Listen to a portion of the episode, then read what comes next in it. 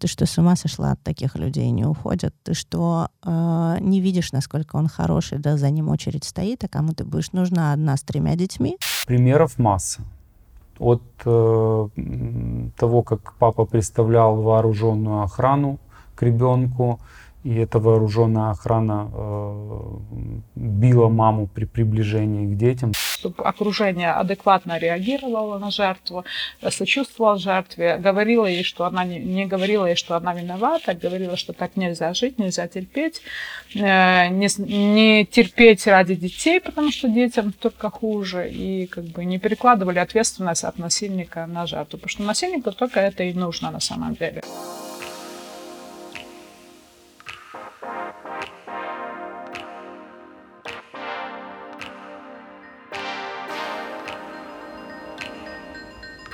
Слушаете подкаст «Маяка». Меня зовут Мария Варна, и сегодня мы обсуждаем стыдные вопросы о домашнем насилии в Украине, а также связанные с ним стереотипы. Говорить об этом мы будем с Зоей Мельник, правозащитницей, Дмитрием Ревуном, заместителем начальника отдела ювенальной превенции в Одесской области, и Ниной Соловьевой, психологом и гештальт-терапевтом. Домашнее насилие – вирус, который развивается быстро и незаметно для окружающих. Одновременно с карантином и самоизоляцией из-за COVID-19 в мире происходила пандемия в пандемии, резкий всплеск бытового насилия. Для кого-то карантин оказался опаснее, чем сам коронавирус. Например, в Британии количество женщин, убитых мужьями, выросло втрое. Во Франции обращение на горячую линию стало больше на 30%. В Украине заявлять о домашнем насилии стали также на 30% чаще. Окружающим часто кажется, что все проблемы в семье можно решить, а жертвам просто нравится быть жертвами и ничего не делать. На этой почве рождается много стереотипов и обвинений, от современных «сама виновата» и до классических «бьет, значит любит». И первый стереотип, который мы будем обсуждать, звучит так. Если женщину бьют, отрубают руки, насилуют и так далее, значит было за что. Ведь некоторые женщины сами доводят, а также используют моральное насилие. Опровергнуть этот стереотип попробует Зоя Мельник. На самом деле я считаю, что всегда виноват э, насильник. И очень классно нам приводили примеры когда-то на тренингах, когда говорят, ну вот, она, э, он сорвался, потому что она довела, например, или там ребенок довел, да, человека, тогда э, сравнивают, например, почему этот человек, то есть он раздраженный там на работе, пришел уставший и так далее, почему он не избил своего начальника? На улице его раздражают полицейские, почему его, ну, то есть, например, остановили, почему он не набросился на полицейских. То есть, э, и э, в итоге вывод какой? Потому что человек находит там, где, там, где слабее, и там, где ему ничего не будет за это. Чтобы окружение адекватно реагировало на жертву, сочувствовало жертве, говорила ей, что она не, не говорила ей, что она виновата, говорила, что так нельзя жить, нельзя терпеть, э, не, не терпеть ради детей, потому что детям только хуже, и как бы не перекладывали ответственность от насильника на жертву, потому что насильнику только это и нужно на самом деле. Дмитрий, а как вы считаете, можно ли спровоцировать спровоцировать домашнее насилие? Я считаю, что можно предпринять какие-то шаги, э, спровоцировать с определенной какой-то целью, попытаться, да. Но сразу возникает вопрос о, о самоконтроле насильника над собой. Да? То есть это человек, который уже определенно имеет какую-то психологическую предрасположенность э, к насилию и будет это провокация или не будет, насилие рано или поздно э, совершится. То есть он к этому уже готов. Э, это может быть определенным щелчком просто. Э, этот вопрос очень глубоко изучается в конфликтологии, и э, много споров идут по поводу виктимного поведения до сих пор. То есть является ли это э, фактором подталкивающим к насилию, не является. Ну, я считаю, в принципе, с правовой точки зрения, что виноват всегда насильник. Еще один популярный стереотип о домашнем насилии звучит так. Почему жертве просто не сесть и поговорить с обидчиком? Так они все обсудят, и проблема решится. Ответить на этот стереотип попробует Нина Соловьева. Если я привыкла, если, например, с, э, всю мою жизнь или с достаточно далекого возраста мне было разрешено мною и средой, в которой я росла, реагировать эм, ударом на раздражитель какой-то, которым может стать партнер, то от того, что кто-то поговорит со мной и скажет, что это неправильно, так делать не нужно, мое поведение не изменится. Даже у маленьких детей оно не меняется. Мы можем останавливать драчунов в песочнице, и при этом в следующий раз под воздействием эмоциональных стимулов кто-то забрал игрушку или кто-то обидел, толкнул, он опять попытается ударить своего партнера по игре, этот драчун. В этом смысле домашнее насилие мало чем отличается, кроме, кроме возраста драчуна, но в работе с э, эмоциональным и физическим насилием просто разговоров, просто уговоров, просто констатации факта недостаточно. Это необходимое условие, но этого недостаточно. К тому же общество, которое требует, чтобы Например, женщина, мы говорим о домашнем насилии, преимущественно это насилие над женщинами. Женщина разговаривала с мужчиной, который ее бьет или который начал поднимать на нее руку. Общество требует от человека, находящегося в стрессовой, сложной э, ситуации, ситуации, в которой, как правило, у нее недостаточно ресурсов на то, чтобы себя защитить или куда-то деться из этой ситуации, чтобы она брала на себя а, ответственность, чтобы она где-то изыскивала, изыскивала ресурсы, силы, эмоциональные силы, физические, и проводила длительную воспитательную работу. я думаю, что в большинстве случаев это невозможно.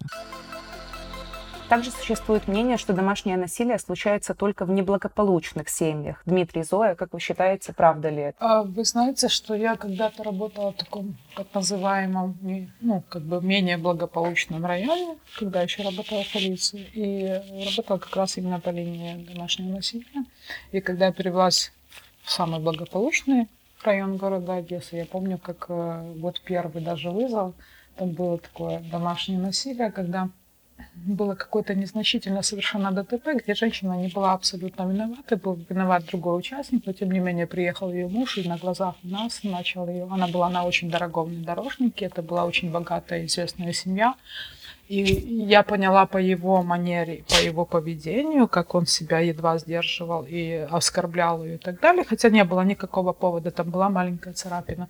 Я поняла, что он дома ее избивает. И когда я подошла к ней и спросила ее об этом, нужно наедине, она об этом рассказала. К сожалению, такое, такие ситуации еще более усугубляются тем, что э, там есть такие факторы, как дележка имущества, и люди не могут иногда разойтись и э, начинают делить детей, делить имущество, и это гораздо более еще болезненнее, чем в таких неблагополучных на самом деле. Плюс еще э, в таких ситуациях э, свидетели, то есть если мы говорим там, например, многоэтажки какие-то, да, хрущевки, там есть соседи, всегда можно найти свидетелей о частных домах, сложно найти свидетелей, плюс за закрытым домом это может быть такое насилие, которое очень сложно выявить в более там благополучных. Естественно, там еще и тяжело доказать, тяжело э, влиять, потому что у людей есть связи, есть деньги, есть э, юристы, и они, э,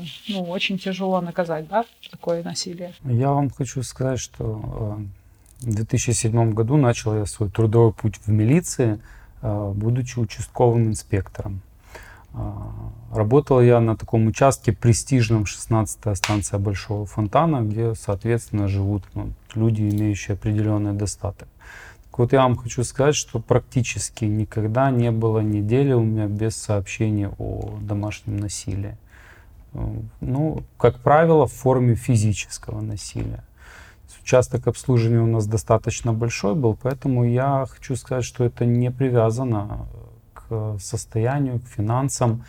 И Зоя правильно сказала, что эти люди умеют пользоваться влиянием своим, а, у них есть доступ к определенным ресурсам для своей юридической защиты и возможности использовать наше далеко несовершенное законодательство, лазейки разные, э, коллизии использовать правовые. Это, конечно, проблема. А, скажу больше, что когда вот при таком достатке э, люди заводят себя психологически и переходят эту фазу длительного конфликта, то дети в таких семьях, наверное, страдают больше. Э, примеров масса.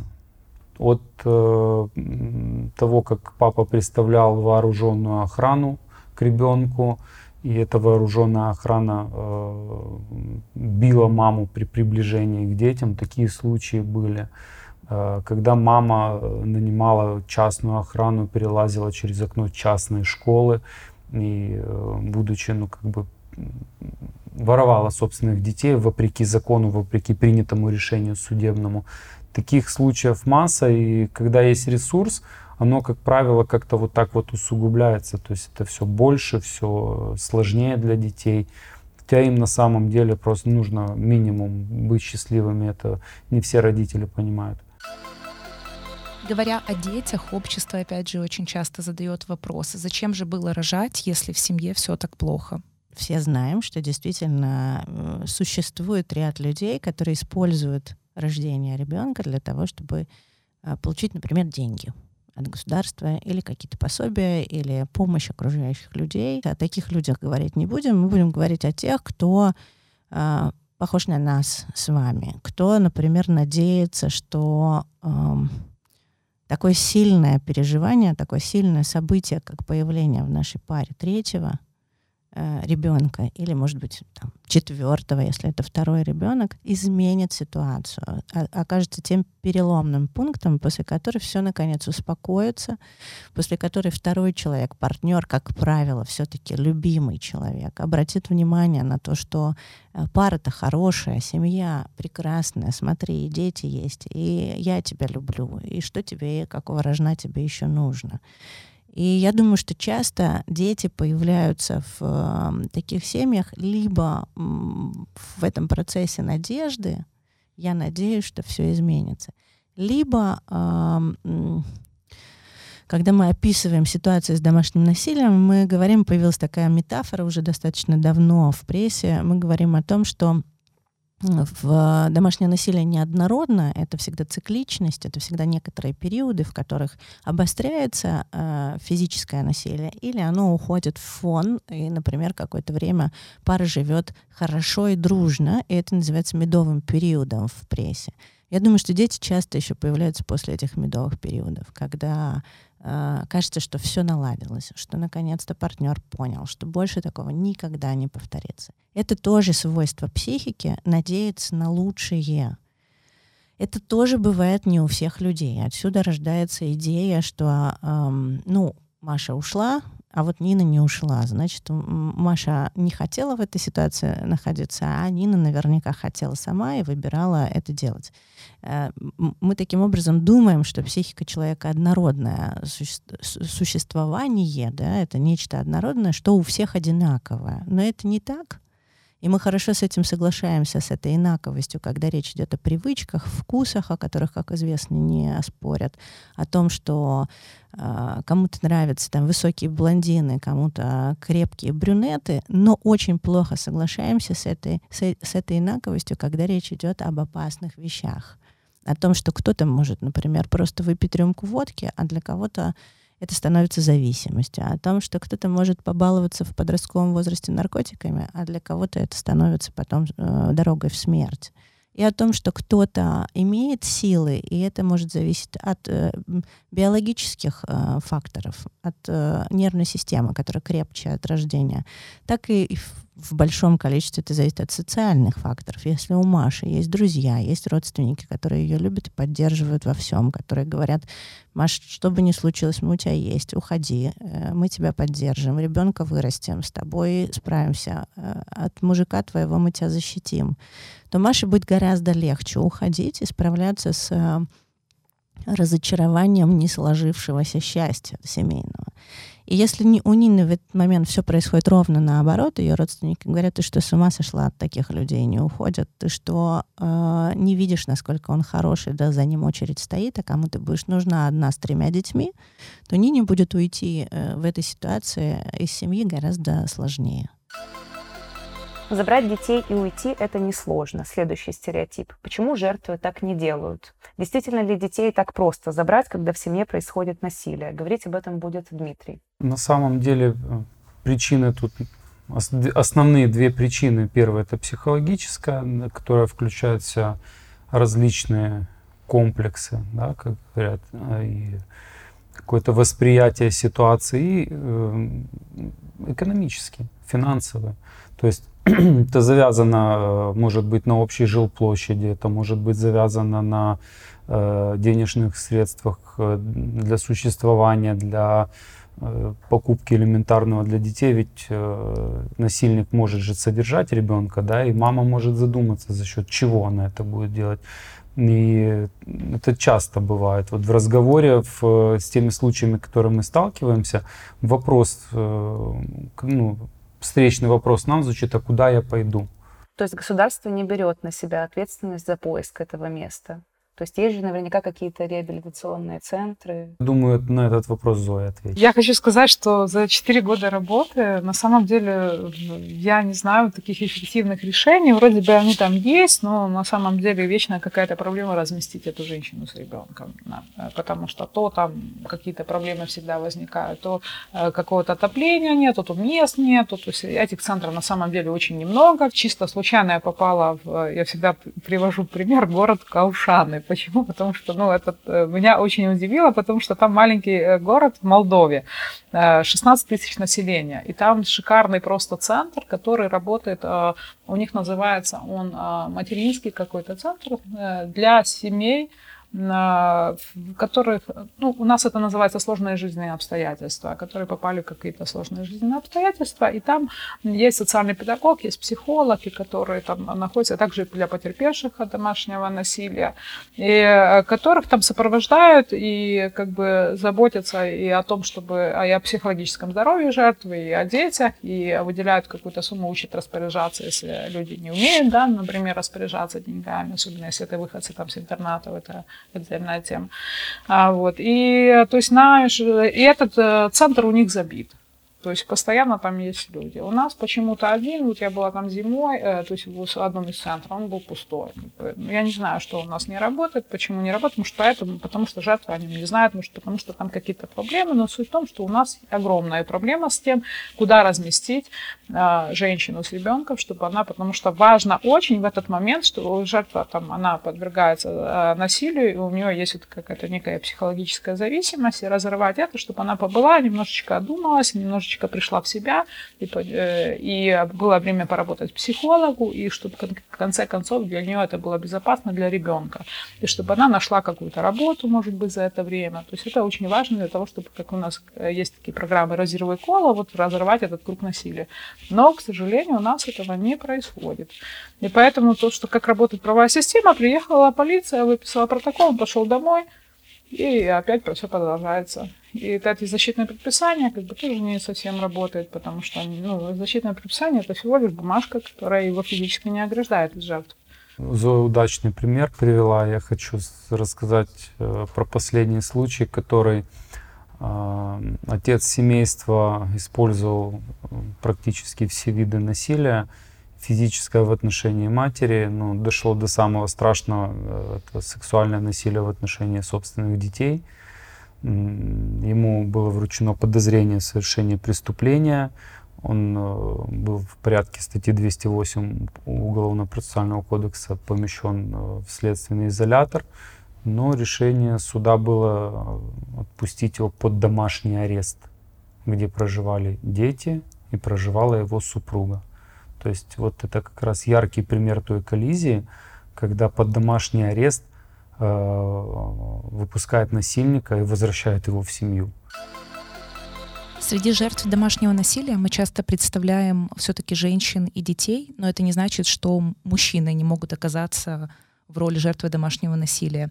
Еще один стереотип, который транслирует общество, это если мужчину абьюзит, обижает, бьет женщина, значит он не мужик. Нина, как вы считаете, почему э, сформировалось такое мнение? Это мнение сформировалось в том же месте, где сформировалось вообще домашнее насилие. Э, виной или причиной тому гендерные стереотипы, которые не позволяют мужчинам может быть, даже иногда жестче, чем женщинам в современном мире. С женщинами есть свои вопросы по гендеру. У мужчин есть очень ясный запрет на то, чтобы оказываться в слабой позиции. Это фактически, то есть слабая позиция мужчины фактически лишает его э, возможности называться мужчиной. Поэтому мужчины с детства приучены решать вопросы силовыми методами, Э, поэтому биологическая интенция, биологический импульс выстраивать иерархические отношения поддержан у, мужчин социально, да, но если мужчина становится человеком, переживающим насилие, будет то от других мужчин или от женщин, то его травма будет связана еще и с тем, что он начинает сомневаться в том, прав, правда ли он мужчина, если он оказался с другого конца этой истории. Также существует много стереотипов, которые связаны с публичностью жертвы. Например, если она пишет или говорит о случившемся, она наверняка делает это ради хайпа. Она выносит ссор из избы и просто хочет привлечь к себе внимание. Может ли это быть правдой и какие такие преференции получает женщина, решившаяся рассказать о своем негативном опыте? Зоя. Может быть по-разному, конечно, но в большинстве случаев я, наверное, все-таки склонна верить этим жертвам. Я считаю, что верить нужно, и даже а, лучше я а, ошибусь, поверив жертве, чем я ошибусь и, и не поверю ей, а там действительно будет насилие. Потому что для нее очень важна эта поддержка. Это, как знаете, ну, может, некорректный пример, но это когда а, у нас любят водители рассказывать, что я не буду пропускать скорую, потому что вдруг он едет на обед. Ну так вот, лучше я пропущу эту скорую э, на обед, чем я не пропущу ее на вызов, э, где там кто-то умирает, так и здесь. То есть лучше я ее поддержу, лучше пусть она будет там ложная жертва, я не буду ей писать об этом. Хотя, ну, наверное, какой-то определенный процент есть и такого а, злоупотребления от них никуда не деться. Я бы хотела, чтобы говорили также об насилии, чтобы насилие не было стыдом, и оно не скрывалось, и сексуальное насилие в том числе потому что когда это перекладывается, этот стыд, и жертва боится именно потому, что ее осудят. И, насильнику это очень выгодно, это останется безнаказанным, это останется тайной, и как бы и общество не, ничего не поменяется в принципе в обществе в отношении насилия. Напомню, что мы обсуждали и опровергали стыдные вопросы о домашнем насилии вместе с Зоей Мельник, Дмитрием Ревуном и Ниной Соловьевой. Подкаст записан при поддержке Content Fund.